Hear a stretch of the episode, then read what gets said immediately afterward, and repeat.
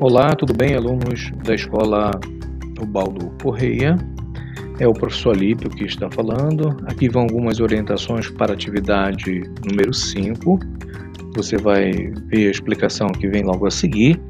Lembrando que as turmas 403, 404 e 405 estão sob minha responsabilidade.